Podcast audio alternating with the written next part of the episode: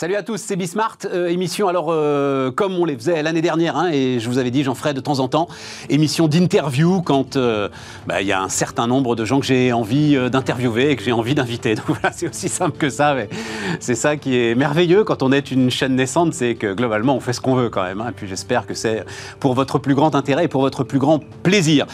autour du travail, très très majoritairement autour du travail, parce que en l'occurrence on est avec la DRH d'AXA, qui est la DRH de l'année. Hein. c'est un, concours qui fait autorité euh, dans la profession, euh, organisé par Le Figaro. Et donc, je me suis dit qu'autour de cette euh, bah, grande interview qui va nous permettre de poser toutes les questions qui se posent dans cette rentrée, notamment, ah, que ça, ça tombe très très bien. On est dans le tertiaire, on est dans le retour au bureau, on est dans l'ensemble de ces éléments qui sont aujourd'hui au cœur de, des réflexions des, ressources humaines. Mais derrière, alors, deux entrepreneuses d'ailleurs. Hein. Alors, l'une, elle est indépendante. Elle a écrit un gros bouquin, je crois que c'est presque même sans précédent, autour du freelancing. C'est vraiment tout ce qu'il faut savoir, mais y compris les pistes de réflexion euh, pour ceux qui veulent devenir freelance, enfin qui veulent ou qui doivent. Ça va être la première question que je lui poserai d'ailleurs, parce que euh, ce statut est en train quand même légèrement d'évoluer d'un statut choisi, et on va pas parler, oui, enfin on va en parler, mais le sujet est moins les livreurs des plateformes que l'ensemble de ceux qui, dans énormément de métiers intellectuels aujourd'hui, sont de plus en plus obligés en fait de devenir freelance s'ils veulent euh, continuer à bosser, y compris avec euh, les grosses boîtes. Et puis ensuite, c'est Camille Maillard qui viendra nous voir. Euh, vous l'avez peut-être déjà découverte l'année dernière. elle est fondatrice de Cockpit avec un K et elle, son sujet, c'est les seniors. Elle, son sujet, c'est alors c'est pas forcément du mentoring, mais c'est l'idée de seniors qui puissent aller porter leurs expertises dans des TPE, dans des PME qui ont envie de grandir. Voilà, tout ça va être passionnant. C'est parti, c'est Bismart.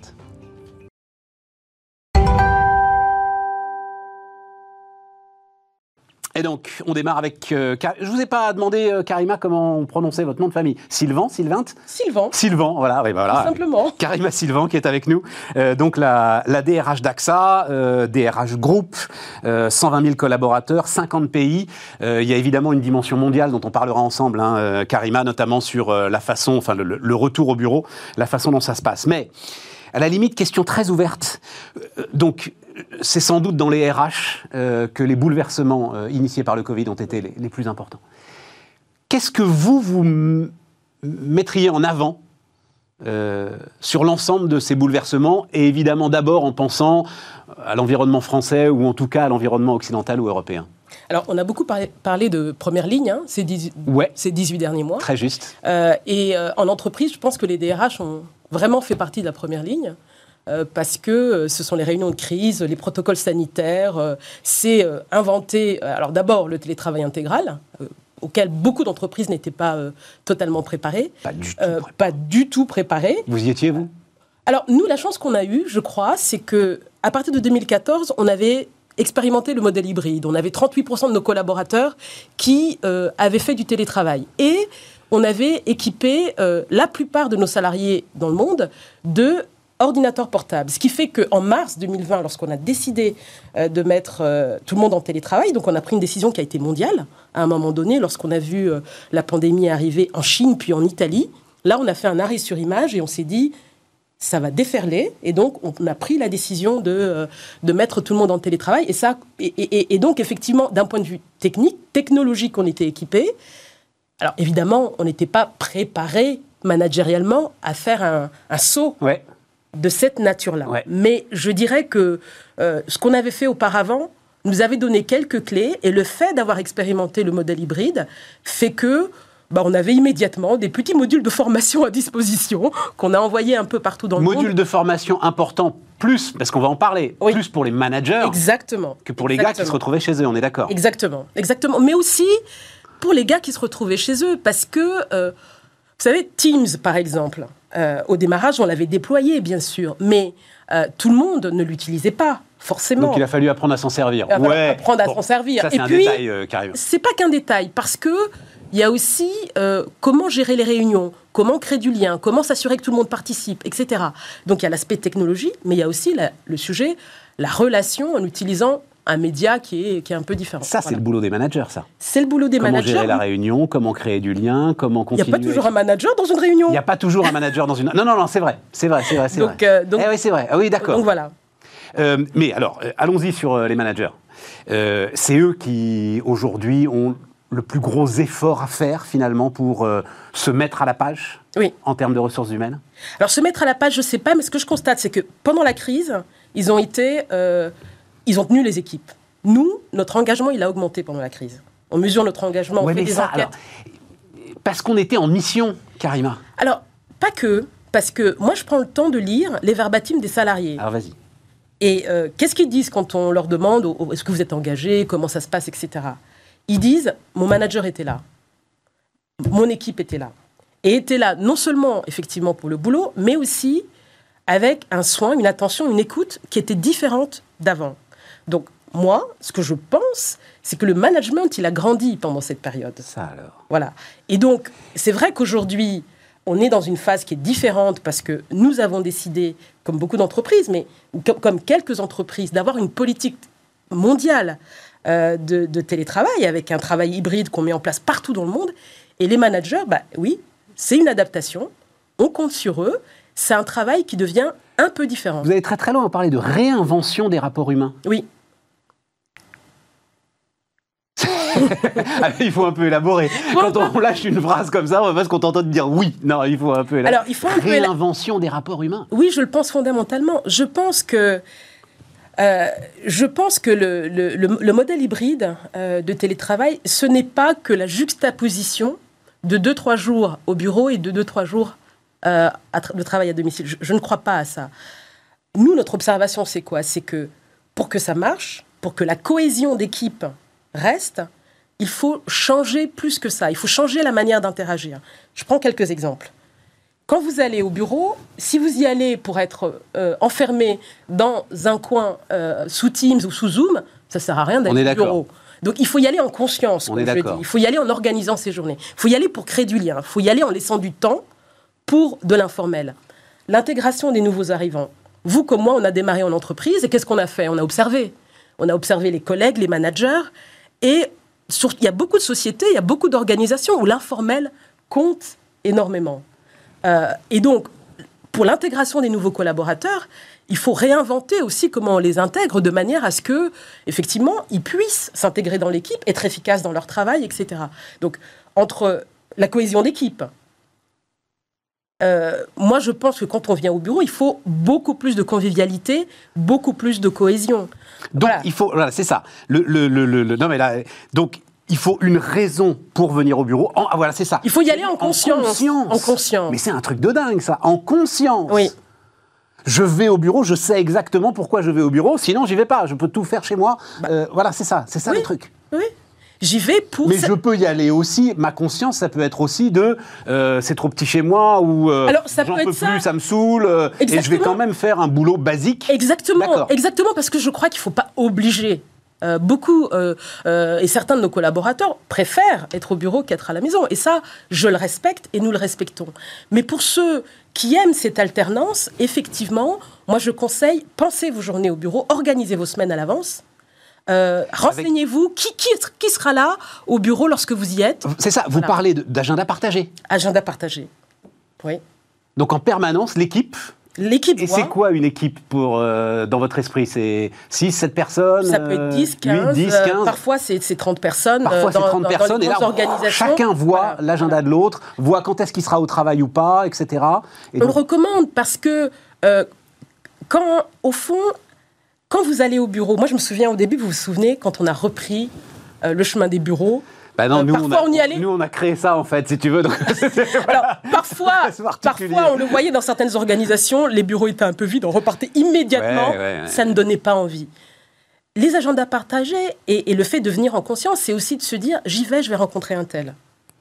Il y a telle personne qui vient d'entrer dans l'entreprise, première rencontre, je veux le voir. D'accord. J'ai un entretien d'évaluation avec euh, quelqu'un dans mon équipe, je vais pas le faire sous Teams. J'y vais et je le fais en face à face. Et alors, en face, tu auras aussi le gars qui, en fait, refuse les rendez-vous ou qui est jamais vraiment disponible pour la réunion, la rencontre. Enfin, il y a des gens aussi qui vont fuir, finalement, ces, des- rapports humains. Il faudra s'en occuper. Alors il y a des phénomènes d'i- d'isolement. hein. Voilà. Je pense qu'il ne faut pas les, euh, les sous-estimer. Il y a des personnes qui sont mieux euh, en télétravail qu'au bureau pour diverses raisons, qui sont personnelles, qui sont de la configuration d'équipe. Moi, je crois qu'il faut effectivement, ne pas sous-estimer, qu'il faut être très à l'écoute pour comprendre pourquoi et pour lever les freins, mais que le bureau reste le point d'ancrage. Il y, a un sujet, alors il se trouve qu'un un entrepreneur que j'adore, Jean-Charles Samuelian, qui a fondé votre premier concurrent, euh, ah, euh, vous connaissez Alan, oui, forcément, voilà.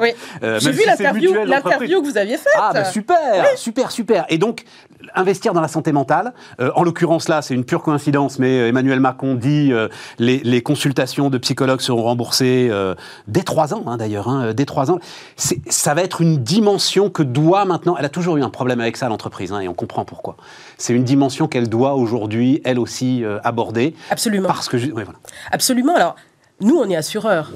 Et euh, oui, mais, euh, mais non, mais c'est important de démarrer par là parce que en tant qu'assureur, on analyse les risques et on voit euh, l'augmentation et l'évolution et on essaye de projeter les risques avec des, experts dans le monde dans les 10-20 prochaines années.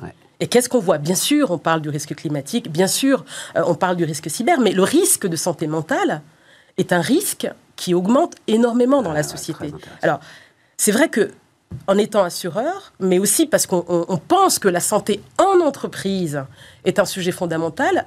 Il y a un an, on a décidé euh, de mettre en place une politique mondiale de santé qui concerne tous nos salariés dans le monde, avec des volets prévention, sur lequel la santé mentale euh, est très importante. Mais alors, en tant que casquette DRH de l'année, parce qu'effectivement, le, côté euh, assureur fausse un petit peu le truc, c'est-à-dire que vous êtes très sensibilisé à ça. Mais vous dites, Karima, à vos confrères, vos collègues qui réfléchissent à ça, il faut vraiment aller euh, affronter ce sujet mais dans toute sa complexité. Moi, je comprends, on en discutait avec Jean-Charles, c'est très très compliqué pour une boîte d'aller poser la question de quelqu'un, de son équilibre psychologique, de son moral finalement ce qui peut être lié à des éléments qui sont des éléments familiaux et privés et absolument pas à des, éléments de travail. Moi, je pense que c'est indispensable et que les entreprises n'auront pas le choix. Ça, c'est une conviction personnelle. Ben, c'est clair. Euh, et, et, je pense aussi que euh, de plus en plus, euh, l'engagement des collaborateurs va dépendre de la finesse avec laquelle on va être capable de ne pas séparer et de ne pas cloisonner totalement le, le, le professionnel et le personnel. Alors bien sûr, on ne peut pas tout, mais en France, en Europe, dans beaucoup de pays, il y a un tabou autour de la santé mentale. Euh, il y a un tabou aussi chez les dirigeants.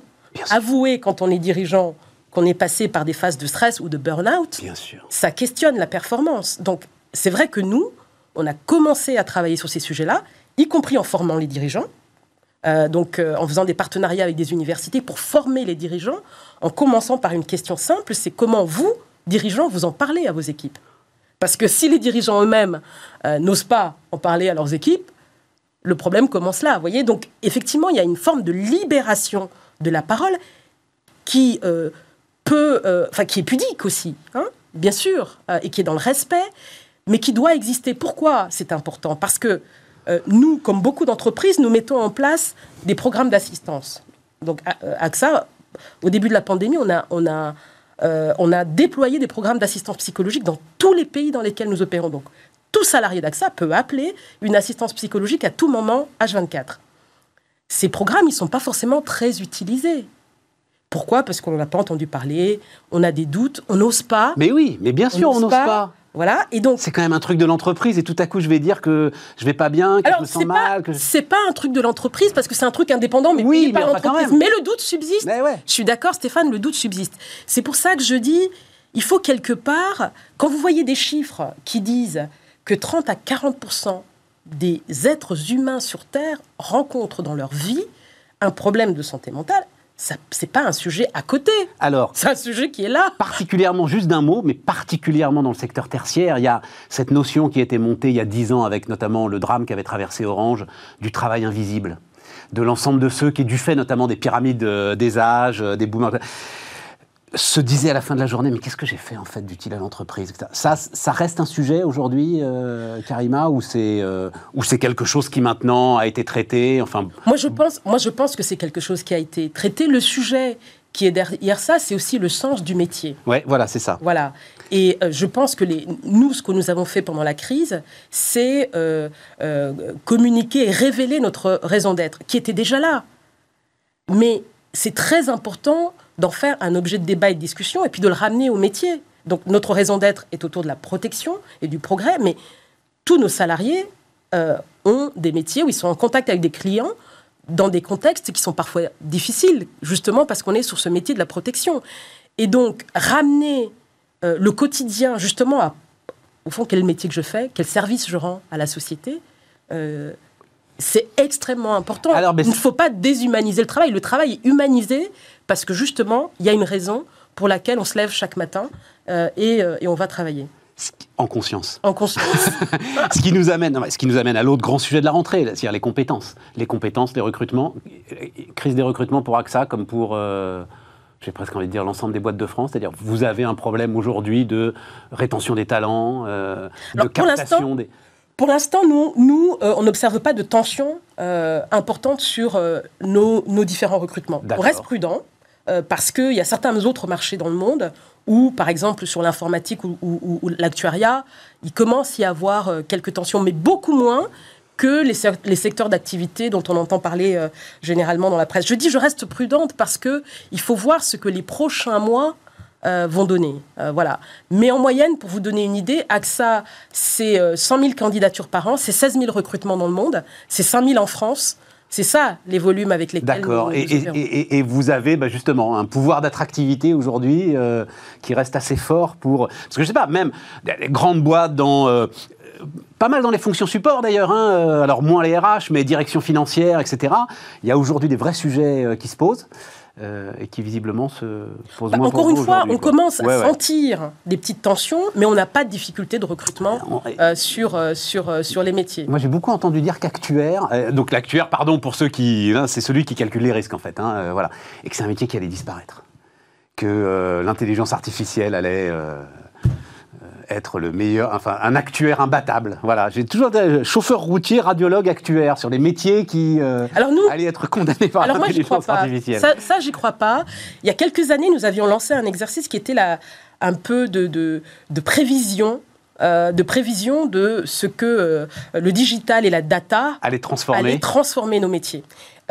et effectivement, bien évidemment, l'actuaire, il va beaucoup plus utiliser l'intelligence artificielle et il va beaucoup plus utiliser euh, le matching des données, euh, le fait, de, voilà, le, fait de, de, faire parler les données euh, et des données très complexes entre elles avec des outils de plus en plus complexes. Donc ça, c'est une réalité déjà, qui est par exemple de, donner, de prendre des données climatiques et, de les, et de les regarder de manière beaucoup plus fine et complexe qu'auparavant.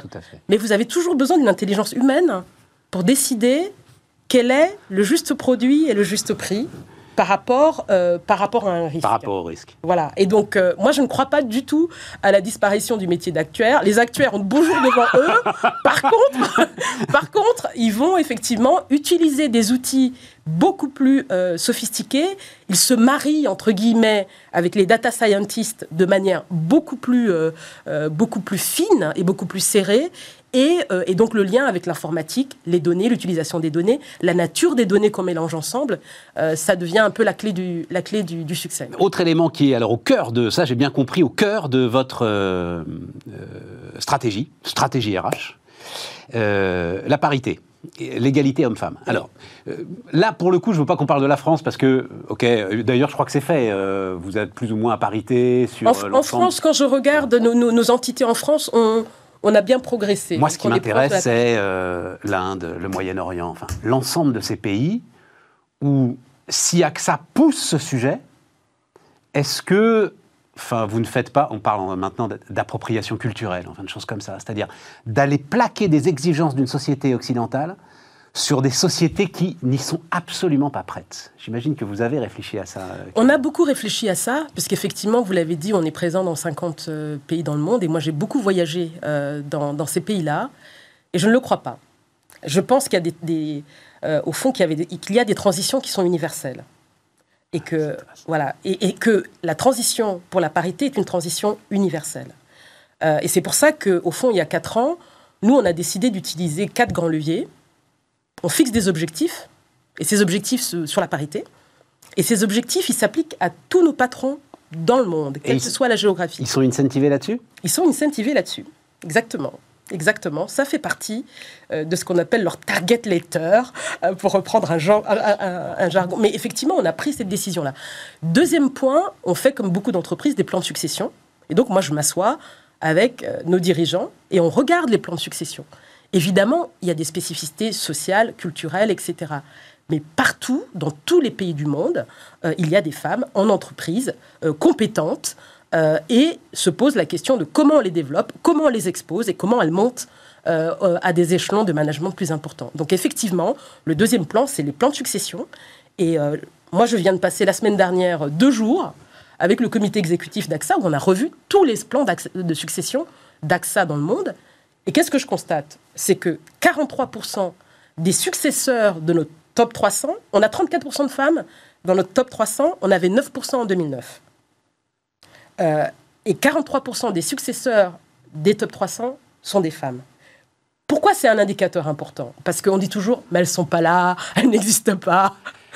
Les plans de succession, c'est extrêmement important vous savez, carrément, on le vit même, nous, médiatiquement, quand même, hein, euh, d'essayer d'aller les chercher. Non, mais tout à fait. Hein. C'est un travail qui prend 10-15 ans. Il faut assumer le fait que c'est un travail qui prend beaucoup d'années, mais je pense que c'est un. partout dans le monde, ça s'applique de la, de, de, de, la, de la même façon. Les deux autres leviers qui sont importants et sur lesquels nous on travaille, c'est les dispositifs de, de, euh, développement. Donc, on fait du mentoring euh, à grande échelle dans l'ensemble de nos entités. Et puis le dernier point qui me tient extrêmement à cœur, c'est objectiver les décisions de nomination, les processer. Parce que c'est très important lorsque vous nommez une femme que dans les couloirs, on ne dise pas euh, elle a été nommée parce que c'est une femme, voyez et donc, et donc, pour moi, objectiver ces décisions de nomination, c'est extrêmement important. Donc, pour notre top 300, par exemple, les candidats hommes et femmes sont évalués avec un 360 avec un consultant externe et les décisions sont prises en prenant en compte ces évaluations. Et donc, et, c'est extrêmement, euh, euh, extrêmement important de, d'avoir. Mais oui, mais carrément, ah, c'est, passionnant. Je ne savais pas que ça allait si loin, mais c'est une injonction contradictoire. C'est-à-dire que. Je crois que, euh, pardon de le dire comme ça, mais enfin en plus je l'ai vécu, puisque moi-même j'ai été manager. Je crois que certaines décisions de nomination de femmes sont prises alors oui, sans doute qu'on a une, vision du potentiel de celle qu'on nomme à cette place, mais elle n'est sans doute pas au niveau. On le fait parce que on a ces objectifs de parité à respecter, ou parce qu'on pense sincèrement qu'il faut avancer dans cette parité. Mais si on avait fait une évaluation 360, euh, sans doute la femme que l'on devait nommer aurait-elle été moins bien classée que l'homme qui aurait pu prendre sa place. Ça dépend quels sont vos critères. La question, c'est quels sont vos critères? C'est ça la question. Effectivement, vous avez des critères qui sont l'expertise, vous avez des critères qui sont le potentiel et la capacité à gérer euh, et à manager les équipes, à transformer les équipes. C'est vrai. Ça dépend quels sont vos critères. Vrai. Moi, je connais des critères. C'est vrai, tu voilà, des manières de mettre. Voilà. Bon, donc c'est pour ça que c'est très important de se dire quels sont les critères et pourquoi je vais faire telle nomination à tel poste. Voilà. Et, euh, et donc, on peut, à un moment donné, privilégier le potentiel et la capacité à transformer une organisation que par rapport à un candidat qui aurait peut-être un peu plus d'expertise, mais qui n'aurait pas la même capacité à transformer une organisation. Donc je crois que la question, c'est celle de, des critères, mais qu'il faut absolument objectiver et expliquer à l'homme et à la femme candidat pourquoi vous avez été choisi et pourquoi vous n'avez pas été choisi. Nous, nous avons des processus aujourd'hui bah, où c'est plutôt l'homme qui est choisi. Et on explique à la, à la femme que ce n'est pas elle et voilà pourquoi et l'inverse. Donc voilà. Euh, on est au bout, euh, Karima, c'est absolument passionnant. Euh, dernière question, c'est, enfin, je vous entends, et en fait, j'ai l'impression que vous avez la conviction que l'entreprise, c'est un peu contre-intuitif, mais sort finalement renforcer la cohésion d'entreprise, sort renforcer de ces deux ans complètement dingues qu'on a tous traversés. Alors, effectivement, moi j'ai cette conviction-là. On le voit hein, dans certains baromètres de confiance. Je sais pas si je suis sûr que vous lisez ces baromètres. Oui, mais je me méfie encore un peu parce qu'on est encore sur. Euh, en, poste, c'est presque l'aftershock. Euh, en tout cas, moi, l'entreprise a été là, comme vous le décriviez très bien, au moment où on était perdu, et donc on lui en est encore un peu reconnaissante. Mais je voudrais voir euh, ce que ça donne dans un an. Je suis d'accord. Il faut attendre de voir moi, au-delà des, enquêtes, j'écoute les collaborateurs et ce qu'ils me disent. Et donc, et effectivement, ce qu'ils me disent, c'est que leur confiance en l'entreprise a augmenté pendant la période. Donc, attendons de voir. Je pense que ça oblige les entreprises à regarder de manière plus fine euh, ces questions d'engagement et à maintenir dans la durée cette confiance-là. Donc, euh, tout reste à faire. Karima Sylvain, donc la DRH de AXA, a été notre invitée sur Bismart.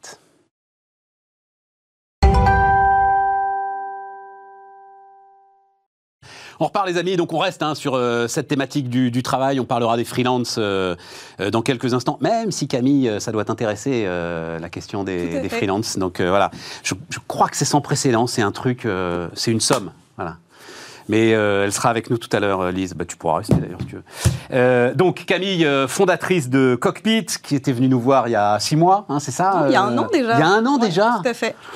Comme le temps passe, euh, donc les experts seniors. Alors, rappelle-nous d'abord, et puis ensuite on va aller voir comment ça se développe tout ça. Mais rappelle-nous quel est le l'objet euh, de cockpit avec un cas. Avec un cas. Euh, à l'origine de cockpit, en fait, on avait deux missions. Euh, la première, c'était de rendre accessible le conseil aux PME françaises qui avaient besoin d'accompagnement.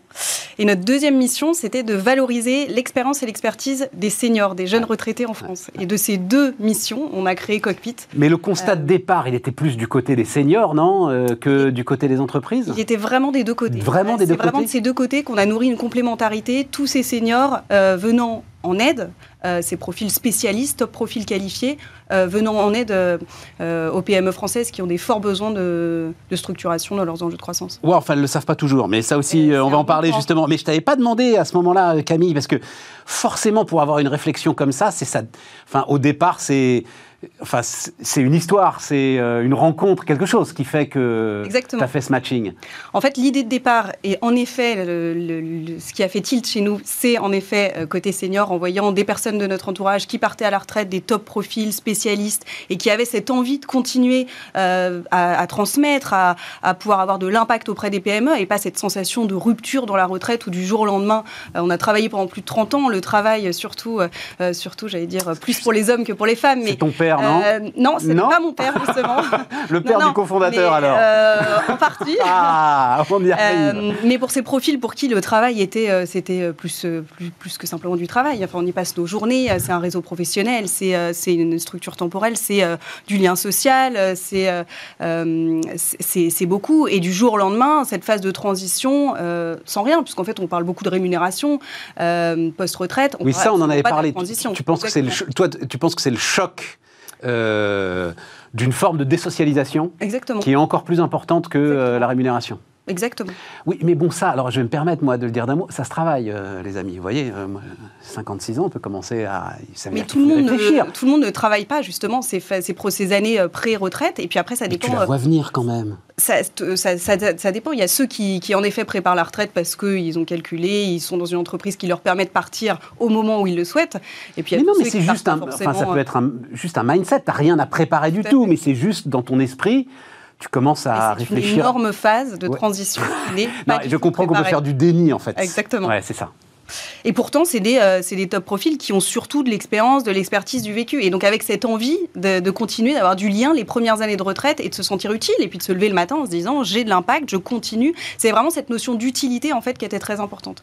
Et en creusant, euh, parce qu'on a dans notre entourage euh, des, dirigeants voilà, de, de start-up, de TPE, de PME, qui eux avaient des forts besoins d'accompagnement. on sait que souvent, le, le, dirigeant peut être soit seul, soit accompagné, bien sûr, d'un CODIR, d'un COMEX, mais il y a de forts enjeux les PME ne sont pas toutes ultra structurées et non pas toutes, on parlait de recrutement tout à l'heure, mais il y a des chiffres qui sont très parlants. Il y a plus de 60% des dirigeants qui, peinent à recruter.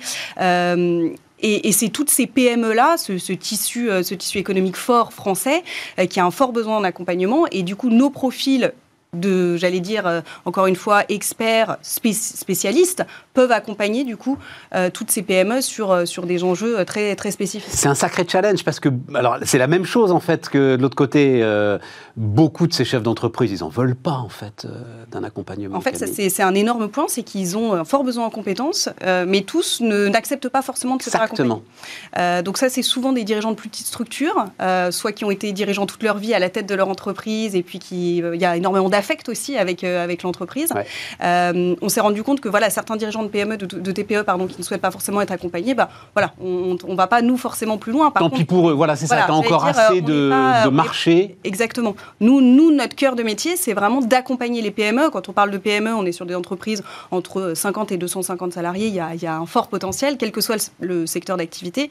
Et on parlait notamment, vous en parliez tout à l'heure, il y a des forts besoins en SI, en RH, et puis toutes les entreprises industrielles qui ont lié aussi au contexte Covid des forts besoins euh, en logistique, en ligne manufacturing, en production, parce qu'il y a des enjeux de euh, relocalisation de sites de production, de croissance, et donc comment accompagner cette croissance euh, avec, ma production? Et toutes ces entreprises industrielles, du coup, on, se rend compte qu'on a des vrais besoins qui sont identifiés on peut les accompagner. Alors, je, le dis juste d'un mot d'ailleurs pour lui rendre hommage, et puis il faudra qu'on en discute. Tiens, c'était un des grands combats de Thibault Langsade à l'époque où il était vice-président du MEDEF en charge des TPE-PME, e, et il avait avec beaucoup de courage, parce que euh, tu es quand même élu par ces gars-là. Donc, euh, vraiment, il répétait sans arrêt Vous n'êtes pas assez staffé, vous n'êtes pas assez compétent, en fait.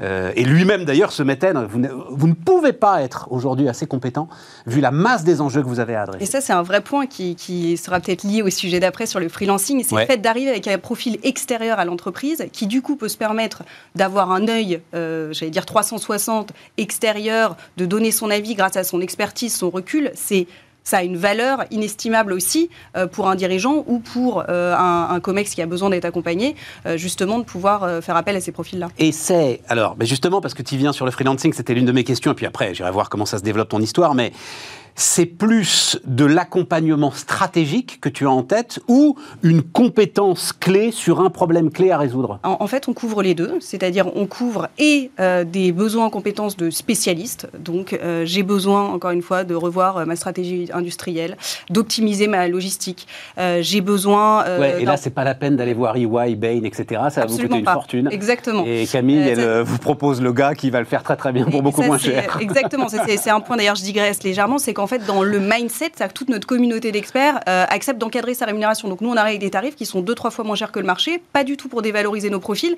mais plutôt dans cette démarche de transmission de compétences, d'impact. Et c'est pour ça que tous nos clients sont vraiment des PME euh, et c'est vraiment à eux qu'on s'adresse. Et peut-être pour revenir du coup sur, euh, sur la question précédente, on répond donc à des besoins de spécialistes, en effet sur des besoins ponctuels qui sont identifiés pour répondre à des enjeux de croissance, que ce soit des enjeux SI, des enjeux de structuration financière, des, des enjeux de production. Et on peut répondre aussi à des enjeux de stratégie plus globale. Là, on vient en appui d'un dirigeant. Euh, Alors, exemple Rentre dans le dur, euh, Camille. Donne-moi, euh, bah, j'en sais rien, puisque là, ça fait un an, euh, ça se développe. donc, est-ce que tu as en tête quelques exemples qui nous permettent de raconter des histoires, justement? Quelques exemples. Alors, on accompagne par exemple un dirigeant de PME dans l'industrie plastique qui, lui, fournit des packaging pour des grandes marques qu'on ne, ne, citera pas. Lui, on l'accompagne à des gros enjeux de croissance. Il souhaite multiplier sa production par 10 l'année prochaine. Et en fait, il nous a sollicité pour un profil ancien directeur industriel, directeur de site, qui a pour l'accompagner dans l'achat des nouvelles machines et bien sûr la tous les process liés à justement l'optimisation de production. Super intéressant. Euh, on accompagne aussi des startups. C'est quoi juste la taille de l'entreprise euh, Avoir une idée Ils sont 80. Ah oui, donc c'est déjà une belle boîte. C'est une belle boîte. Exactement. Quoi 10-15 millions d'euros de chiffre d'affaires ouais. Euh, voilà, c'est ça. Et ils ont des. Et donc le gars, il veut passer à 150 millions, quoi. Exactement. Non, mais c'est ah, ça. Pour, euh, euh, on répond souvent en fait à des enjeux de structuration de croissance. C'est ça le déclencheur, c'est d'avoir un dirigeant qui est dans une démarche en fait. Et alors attends, attends, attends, creusons ce truc-là parce que pour un enjeu pareil, euh, il faut que ça matche. C'est-à-dire que tu lui proposes plusieurs experts ou il les rencontre et comment ça se passe? Les deux. On présente plusieurs experts sous des formats CV, papier, etc. Donc là, c'est vraiment le parcours en fait qui est identifié. Il faut savoir que nous, dans notre screening, on analyse aussi en fonction de la personnalité du dirigeant ou de notre contact client, on essaye d'avoir cette, euh, cette, partie aussi savoir-être qui est très importante pour ne pas pousser que des compétences. Donc on présente des profils euh, CV, papier, expertise, et après bien évidemment il y a une rencontre physique euh, puisque le, j'allais dire l'adéquation de, profil, de, personnalité est hyper importante. Super intéressant et particulièrement adapté à la période, c'est-à-dire qu'en plus, je pense que ton gars là, qui veut multiplier son chiffre d'affaires par 10, il a dû prendre un bout euh, de modernisation grâce à France Relance, etc. Il a du pognon, il a les moyens de le faire. dire, c'est le contexte qui est et le contexte Covid où, euh, les entreprises ont quand même été amenées, toutes les entreprises ont été impactées par le Covid, elles ont toutes été amenées à se poser des questions internes, RH, on en a beaucoup parlé, financières, et puis de stratégie, de se dire, on a tout été impacté positivement ou négativement par le Covid, qu'est-ce qu'on fait? C'est-à-dire que c'est vraiment cette, cette dynamique-là, et on voit qu'on a énormément de clients qui sont dans cette démarche de se dire, ça a été une parenthèse, mais ça nous, ça nous a permis aussi parfois certains de pouvoir euh, mettre en place des nouveaux business, des nouvelles offres, ajuster certaines choses et donc pousser davantage. Et on a beaucoup de clients qui sont dans une démarche justement de croissance, d'accompagnement de croissance, parce qu'en interne, C'est ce que vous dites. Et j'ai besoin d'un gars quoi. qui l'a déjà fait pour passer à l'échelle, en fait. Exactement. Voilà, quelqu'un qui l'a déjà fait et qui. Bon, bah c'est bien. C'est passionnant. Ça va, oui, c'est passionnant. Comment tu te fais Enfin, euh, donc oui, tu vas me dire, euh, il y a les médias, il y a Bismart, mais enfin bon, on n'est pas non plus, euh, tu vois, CNN et ou TF1. Et donc, comment est-ce que tu vas aller chercher? Comment est-ce que tu te fais connaître? C'est quoi? On en avait discuté d'ailleurs. Hein, tu investis De- beaucoup sur de Google. chaque- exactement. De chaque côté, on a, nos, on a des cibles différentes. Les médias sont une très bonne source pour nous, bien évidemment, d'acquisition des deux côtés. Après, côté client, on a une prospection classique, Ouais. bien évidemment. Et puis, on s'appuie aussi sur des partenaires indirects. Il faut savoir que côté, euh, côté senior, on est partenaire notamment euh, euh, de la Caisse nationale de retraite euh, Île-de-France. Donc, on travaille pas mal ces, partenariats avec des associations d'anciens cadres, etc. Et puis, côté client, euh, on va dire sans citer de nom que euh, les banques, euh, assurances sont des, des bons partenaires pour accompagner leurs propres clients. Ah, euh, justement, mais oui. Euh, puisque euh, les banques et les assurances ont besoin que leurs clients se portent bien et c'est une vraie solution pour leurs clients justement euh, d'être à- de se faire accompagner par, euh, par des profils comme Cockpit qui sont expérimentés à mais tarifs c'est encadrés. génial, ça. Voilà, exactement. Ah, c'est pensé, hein, le truc. Tout à hein. fait. Bravo Camille. Bah, on se revoit dans un an si on Avec est encore grand là. Toi, tu plaisir. seras encore là. Nous, je sais pas. Oui, normalement, oui, dans un an, ça ira encore. Allez, les amis, on continue Bismart.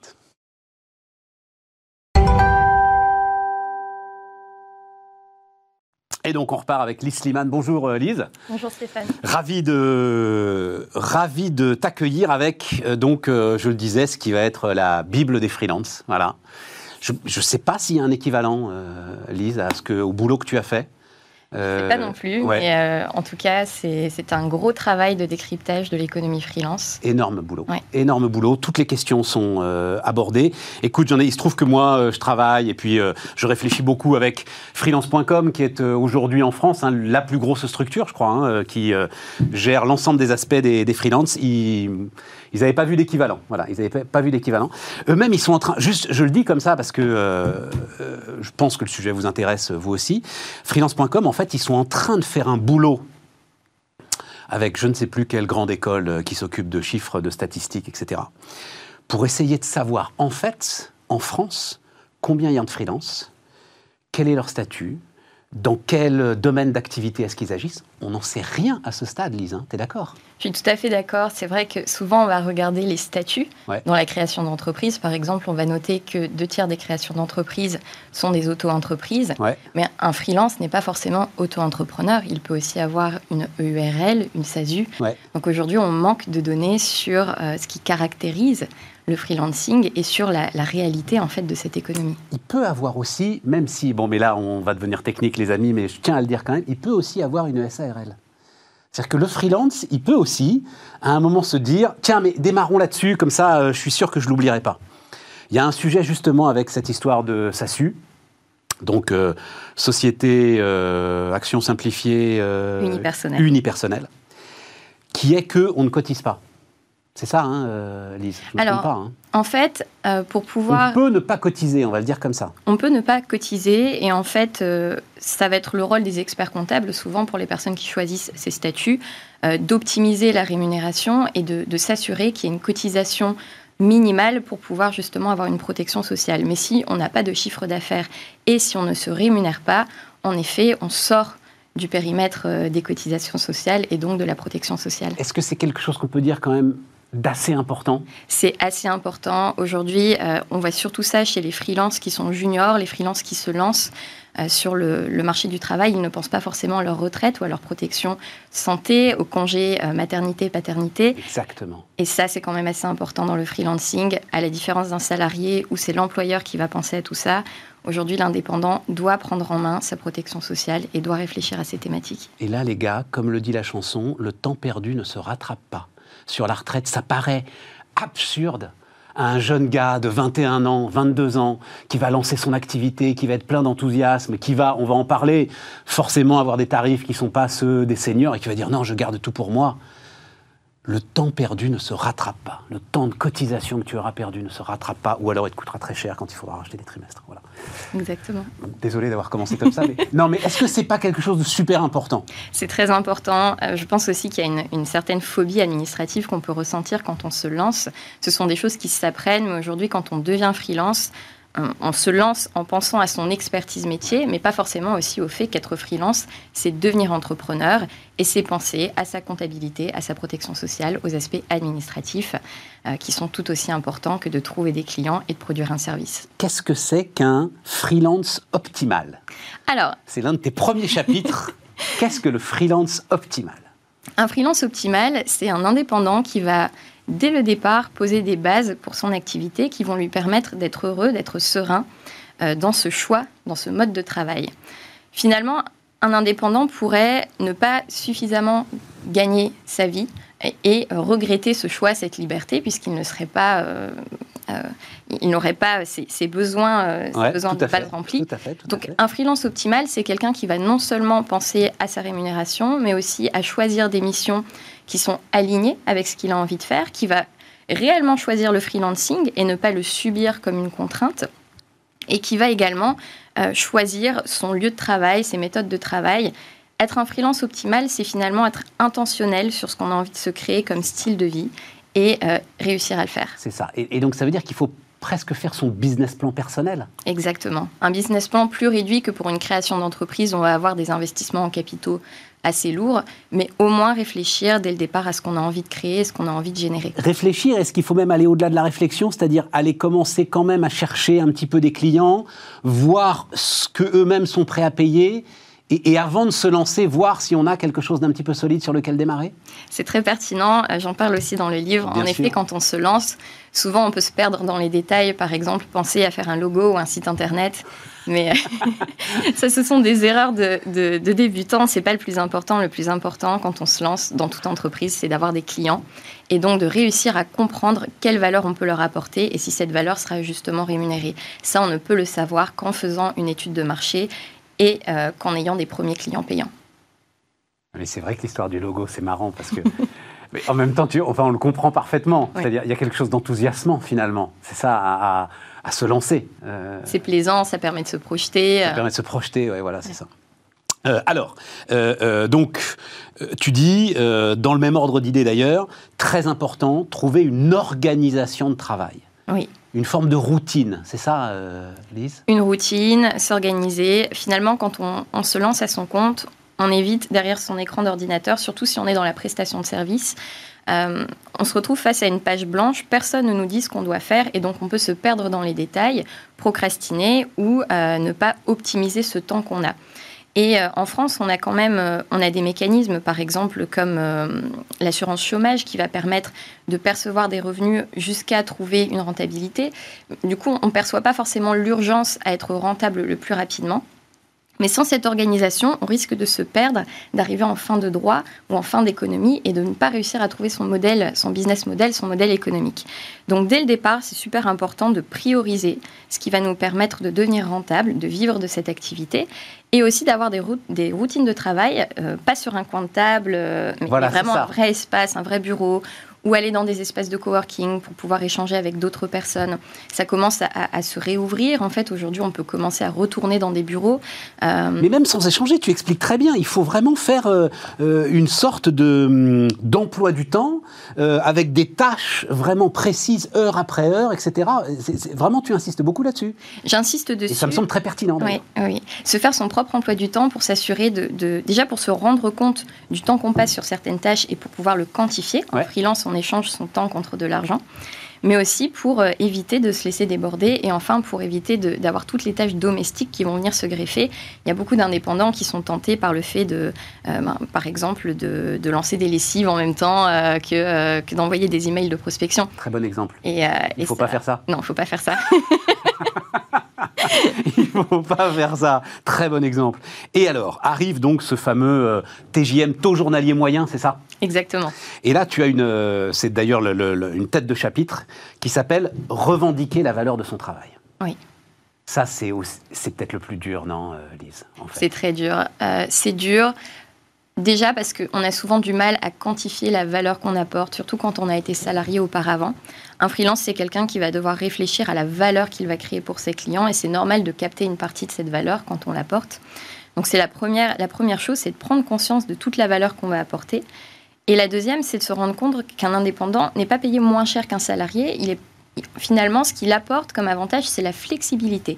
Il vient, il travaille en mode projet. Ça veut dire que lui, dans sa propre organisation, dans le coût de son travail, il doit aussi facturer les périodes euh, qu'il va passer à gérer son entreprise, l'administratif, les périodes intercontrat, où il sera en recherche de clients, puisque c'est aussi le coût de son travail. C'est du travail euh, fait, mais qui ne sera pas forcément euh, produit pour un client. Ses vacances, ses jours de formation. Donc tout cela doit être intégré dans son TJM et finalement un indépendant qui a un carnet de commandes bien rempli, le plus souvent il va facturer une centaine de jours par an, mais il va travailler beaucoup plus. Est-ce qu'il faut le détailler ça? C'est-à-dire tu es face au client, tu vas lui amener, surtout quand tu es effectivement dans la prestation intellectuelle, l'achat de prestations intellectuelles, c'est très compliqué. Et donc, il faut que tu, tu lui détailles, que tu lui fasses un devis avec 150 euh, euh, heures euh, temps, mais aussi l'ensemble de ce que tu viens de décrire, c'est-à-dire tout ce que t'apporterait une entreprise si tu n'étais pas freelance. Le prix des intercontrats, le prix de la, de la prospection, le prix de tout ça Alors, il faut distinguer deux choses. L'éducation, de certains clients, l'éducation qu'il va falloir faire en tant que freelance, puisqu'on va évangéliser certains clients qui n'ont pas encore travaillé avec des indépendants, et la facturation, les devis. Euh, un devis, on n'a pas à justifier aujourd'hui, euh, le TJM est suffisant et le TJM intègre tout cela. D'accord. Par contre, si ce TJM ou un forfait, si on travaille au forfait, euh, s'il n'est pas compris par un client, s'il semble élevé, là alors on peut passer dans un peu d'éducation, mais souvent plus on a à se justifier et plus la collaboration va être difficile. les clients, généralement, qui ne comprennent pas la valeur qu'on apporte ou les tarifs qu'on propose sont des clients euh, avec lesquels on va avoir une espèce de rapport de méfiance qui n'est pas la meilleure base pour collaborer en freelance. C'est une lame de fond devant laquelle on est, là, euh, Lise, ta conviction, euh, autour du freelancing? Pour moi, Évidemment, on parle énormément des travailleurs des plateformes. Je crois que c'est à part. C'est pour ça que j'ai laissé ça à part. Et puis, d'ailleurs, on en parle très régulièrement sur Bismart.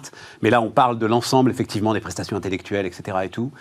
Et c'est une lame de fond là qui est en train de, monter?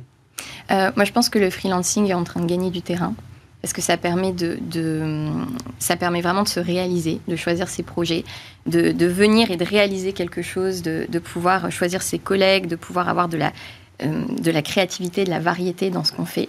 Euh, néanmoins, la société à côté traîne un peu. Donc on a cette problématique de compréhension de sa facturation par certains clients. On a aussi la difficulté aujourd'hui quand on veut louer un appartement ou acheter. Par exemple, le reste de la société ne comprend pas ce modèle économique encore.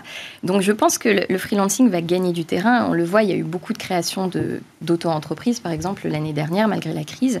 Euh, néanmoins, je ne pense pas que ça s'installera jusqu'à faire disparaître le, CDI. Pour moi, les deux vont coexister et peut-être que dans nos carrières, on aura des moments où on aura envie d'être freelance et d'autres où on préférera être salarié. D'où l'avantage, et on finira là-dessus, de choisir des statuts d'entreprise qui, certes, vont vous coûter peut-être un peu plus cher en cotisation, mais vous permettront par exemple de vous verser un salaire. Et vous serez indépendant, mais personne n'en saura rien en fait. Voilà. Mm. Merci Lise. Hein. En tout cas, bravo pour ce boulot. Il y a absolument tout. On n'a pas le temps de parler de tout parce que ça fait pouf 500 pages, ça fait 400. 400 pages. Et presque un kilo. Désolé au facteur euh, pour la livraison. Allez, on termine Bismarck, les amis.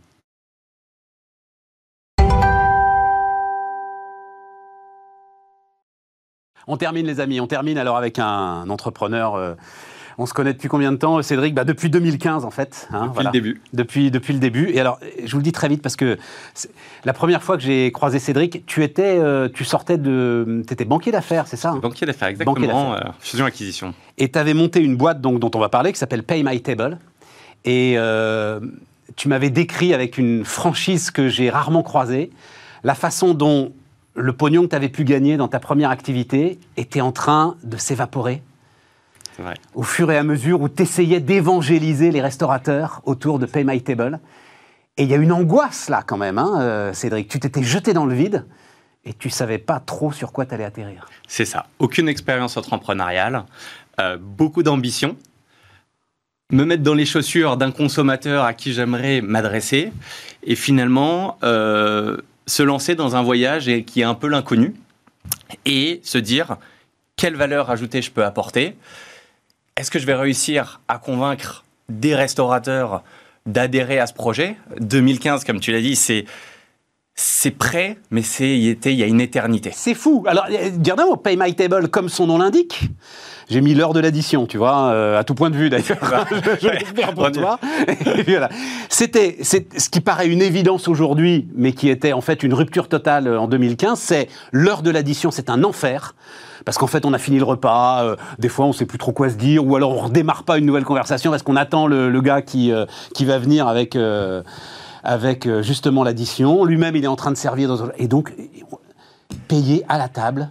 Euh, alors, il y avait déjà un QR code euh, à l'époque d'ailleurs Non, tu, tu- tu vois, en, en six ans, tout a été révolutionné. Ouais. Ça veut dire que Au départ, a- c'était une appli sur un portable. hein, C'était une hein. appli sur un portal parce que euh, le QR code, ça a existé, mais très peu utilisé. Ouais, Ça a été démocratisé il y a assez peu de temps par Apple et Google quand tu ouvres ta caméra et que ça reconnaît Mais mon pote, Ça a automatiquement été le QR code. démocratisé par le Covid, quoi. Voilà, maintenant, ça y est, on est tous QR code. Voilà, est, donc fini. tu aurais mis une crise sanitaire en 2015-2016. Voilà, j'étais- gagné. Là, j'avais le le bon timing. et, et- et ça, c'est un des, une des leçons de l'entrepreneuriat, c'est timing is key. C'est finalement, quand tu arrives avec quelque chose de disruptif, il faut être au bon moment. Avant, c'est trop tôt. Après, c'est trop tard. Mais là, c'est vrai que la digitalisation de la restauration, euh, c'est quelque chose qui nous paraît évident, puisque depuis un an et demi, on sait ce que c'est un QR code sur la table, on se pose même plus la question, c'est je vais trouver le menu sur mon addition, sur mon téléphone, je vais pouvoir utiliser des services digitaux de commande à table, de paiement euh, mobile à table. Et ça, en fait, ça a été un catalyseur et un accélérateur de maturité digitale chez les restaurateurs qui étaient une cible assez peu friande du digital euh, à l'époque. Et ça, c'est Ah oui, et puis En temps, plus, quand- c'était euh, aussi une des difficultés du marché auquel tu t'attaquais, complètement éclaté. C'est-à-dire qu'il fallait aller voir les uns, les uns après les autres. Et en fait, ce qui t'a sauvé finalement, c'est qu'à un moment, c'est une chaîne qui t'a fait confiance. On peut dire ça, hein, euh, Cédric. C'est ça. Si tu veux, c'est une conjonction de choses qui font que tu arrives comme un extraterrestre. Tu parles de paiement mobile en 2015. Apple Pay était même pas encore sorti. Donc, Oui. tu n'as pas l'évangélisation d'Apple qui fait son travail. Et donc, tu arrives, tu parles de choses euh, qui sont très, très loin des problématiques de terrain euh, du, euh, du restaurateur. Et finalement, tu te dis comment je vais pouvoir pousser ça à des restaurateurs indépendants? Et tu t'aperçois que finalement, c'était peut-être pas la bonne cible, mais que les grands groupes ont une maturité un peu plus avancée parce qu'ils ont des départements marketing, puis ils ont eu des départements digitaux. Et donc là, tu as de l'appétence. Tu commences à avoir de l'adhérence sur ce que tu vas présenter. Tu comprends que le paiement mobile est une des briques de la digitalisation et ça nous a permis de faire évoluer l'entreprise vers un panel de services digitaux pour la cible de la restauration. Et Voilà. là, tu te retrouves avec un autre sujet, là encore passionnant. C'est pour ça que c'est une, c'est une histoire d'entrepreneuriat. Il faudrait que tu l'écrives d'ailleurs. C'est que les grands groupes, leur problème, c'est qu'une start-up, euh, enfin Cédric qui débarque euh, avec son énergie, euh, sa bite et son couteau, pardon de le dire comme ça suffit pas. C'est- Exactement. Ils ont du mal à faire confiance. C'est exactement ce que tu décris. Ça veut dire que on est en face de gens qui peuvent avoir peur de prendre des risques. Ce sont des grands paquebots qui doivent s'appuyer sur des partenaires solides, tant en termes de solutions et de, de services. Finalement, tu peux lui vendre du rêve, mais si tu délivres pas, tu vas, tu vas nulle part. Et donc, eux prennent ce risque-là. Et un risque financier, parce que travailler avec une start-up, c'est se dire, est-ce que dans six mois, elle sera toujours là? Donc, conjonction de, de chance et d'opportunité. J'ai euh, en, en 2015-2016 le- la chance de rencontrer euh, un groupe d'investisseurs qui sont la famille Mullier, qui sont euh, les, probablement les plus gros entrepreneurs euh, français euh, de, de- Avec Xavier Niel. avec Xavier Niel, mais dans une thématique soit soit différente. l'autre. On va dire le retail Oui, chez les oui, tout Mullier à fait, tout à et fait. la technologie, c'est Xavier Niel. Et ce sont des gens qui sont, je pense, comme Xavier Niel, profondément tournés sur les entrepreneurs, avec une bienveillance extrême, et qui ont toujours soutenu par plein d'initiatives différentes ces gens comme moi qui commencent avec une main devant, une main derrière, qui savent pas où ils vont, mais qui ont plein d'idées dans la tête et qui ont envie de, changer le monde. Magique, hein. magique, magique. Et, mais alors, donc, on saute le truc, donc euh, hop, ça se développe, et comme tu dis, euh, on passe de Pay My Table à, en fait, euh, toute une gestion digitale de, l'offre de restauration. Et là, et là donc, c'est, c'est une ESN que je connaissais pas, qui s'appelle Zucchetti. Euh, donc qui finalement euh, rachète euh, Pay My Table, spécialisé dans l'hôtellerie-restauration d'ailleurs, Zucchetti? C'est ça. En fait, c'est vrai qu'en en France, on connaît pas forcément énormément la marque Zucchetti, mais c'est le plus grand éditeur de logiciels italien. 1 milliard de chiffre d'affaires, D'accord. 7000 employés, 700 000 clients. Donc, c'est vrai que, euh, si tu veux, il y a euh, un marché dominant qui est l'Italie, mais ils sont présents dans 13 pays euh, dans le monde, avec des centaines de milliers de, de clients, et qui finalement, euh, avec trois lignes de, euh, de business, la gestion RH, les ERP, et une business line qui s'appelle Hospitality et Retail, en bon français, hôtellerie, restauration et, Et- commerce de détail. Et toute l'idée, c'est de plugger euh, l'ensemble de ce que tu apportes à l'hôtellerie-restauration au bon vieil ERP, justement, euh, qui est enfin l'outil, mais ça vous le savez tous, hein, de gestion de l'ensemble de ce que produit l'entreprise. Exactement. On a cette chance aussi, c'est que l'entreprise Zucchetti euh, développe plusieurs logiciels de caisse pour les restaurants et c'est euh, c'est un partenaire technologique depuis de nombreuses années. Donc on se connaissait, on avait travaillé ensemble et finalement quand tu as des clients en commun, quand tu as une passion commune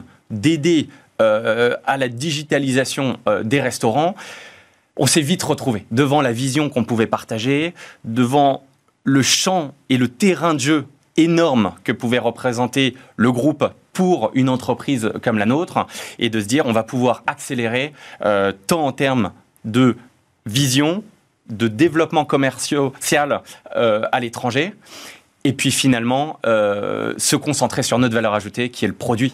Oui, mais alors, le jour où je reçois ce communiqué de presse, euh, je crois que c'est le même jour que Sunday, qui est un de tes concurrents, lève 100 millions de dollars. Alors, Et donc ma question c'est, et on est quasiment au bout, c'est, est-ce- t'es parti en avance, mais est-ce que tu t'es pas fait rattraper en fait, Cédric? Je, je pense qu'on est très complémentaires. Euh, Définitivement, euh, six ans avant, euh, c'était bien trop tôt. Ce qui est drôle pour la petite anecdote, c'est que Sunday a été fondé par les fondateurs de Big Mama, euh, à qui j'ai proposé ça il y a plusieurs années, qui ne croyaient pas du tout. Donc, si tu veux, Ah oui, mais ça, j'adore. l'histoire de la tech, exactement. Donc, Oui, si tu veux, ce, qui, ce, qui, ce que ça te montre humblement, c'est que finalement, le timing est, est clé que les gens peuvent changer d'avis et donc il faut continuer à aller les voir régulièrement Ouais. mais surtout on s'est un petit peu écarté. Ça veut dire que eux, on va dire, vont concurrencer quelqu'un comme La Fourchette, qui est qui s'adresse à toi, à moi en tant que consommateur final. Nous, on est devenu un éditeur de logiciels en marque blanche pour les grands comptes de la restauration, pour que ils soient, ils possèdent leurs propres données, ils gardent leurs interfaces clients avec leurs couleurs. Donc, si tu veux, c'est deux approches différentes. Ils sont de dire une approche plus industrielle, exactement. et eux c'est plus le côté consommateur. Voilà, eux, ils sont directement. Oui, mais à un moment, du côté consommateur. consommateur, il faut bien qu'il soit plugué aussi. C'était tout ton sujet, avec l'ensemble des logiciels de caisse. Donc Et- il va bien exactement. falloir qu'il devienne industriel Il y a, aussi. il y a une, une convergence finalement pour le restaurateur. La vraie question à la fin, c'est est-ce que tu veux être propriétaire de tes données et maître de tes données versus avoir un La Fourchette, un Sunday, un Google. Tu, tu vois, tu as le business model Oh, c'est qui est un petit peu différent. Euh, ça veut dire Tu que es le nous, Apple des restaurateurs. euh, J'aime beaucoup la comparaison, Stéphane. Je te remercie pour ça. Je Mais suis non, très mais vous- j'ai avec moi, vous êtes propriétaire Voilà. de vos données, alors qu'avec les autres. Voilà, c'est deux, approches assez différentes, mais, mais complémentaires. Ah ouais, le, le- le restaurateur, il se fait désintermédier avec euh, Sunday. En tout cas, c'est le risque. Il faut, il faut toujours faire attention de la proposition de valeur de quelqu'un à un moment et ce qui à la fin va en faire dans 5 ans, dans 10 ans. Ce sont des gens qui, qui peuvent être, porter une vision euh, qui peuvent être très différente de je possède mes données, je garde mes clients pour moi et je vais pouvoir leur proposer tout un panel de services parce que finalement le paiement mobile ce n'est qu'une brique. Réponse par oui ou par non, tu seras toujours euh, dans la boîte euh, dans un an? Oui, alors moi mon projet, mon C'est projet c'est de développer, c'est la vision et d'aller la pas, Il va développer. falloir développer avec du reporting. C'est plus pareil, quoi. C'est deux, c'est deux Bah, ambiances différentes. C'est deux pas. ambiances différentes, mais qui ont chacun leurs avantages et leurs inconvénients. L'entrepreneuriat, ça, c'est haut et c'est bas aussi, et les grands Ouais, groupes c'est aussi. ça. Voilà. L'herbe n'est pas forcément plus verte ailleurs, elle ça. est différente. T'as besoin de souffler un peu, c'est ça que tu es en train de nous dire. C'est agréable d'être soutenu par toute une, une infrastructure derrière toi où tu n'as plus à tout faire. C'est le couteau suisse, c'est être entrepreneur, c'est être un couteau suisse. Un grand groupe, c'est l'avantage d'avoir des, des fonctions support qui te qui, qui t'amènent où tu veux où tu veux aller avec tous les moyens nécessaires. C'était Cédric Guérin, euh, les amis, et on se retrouve demain pour Bismart.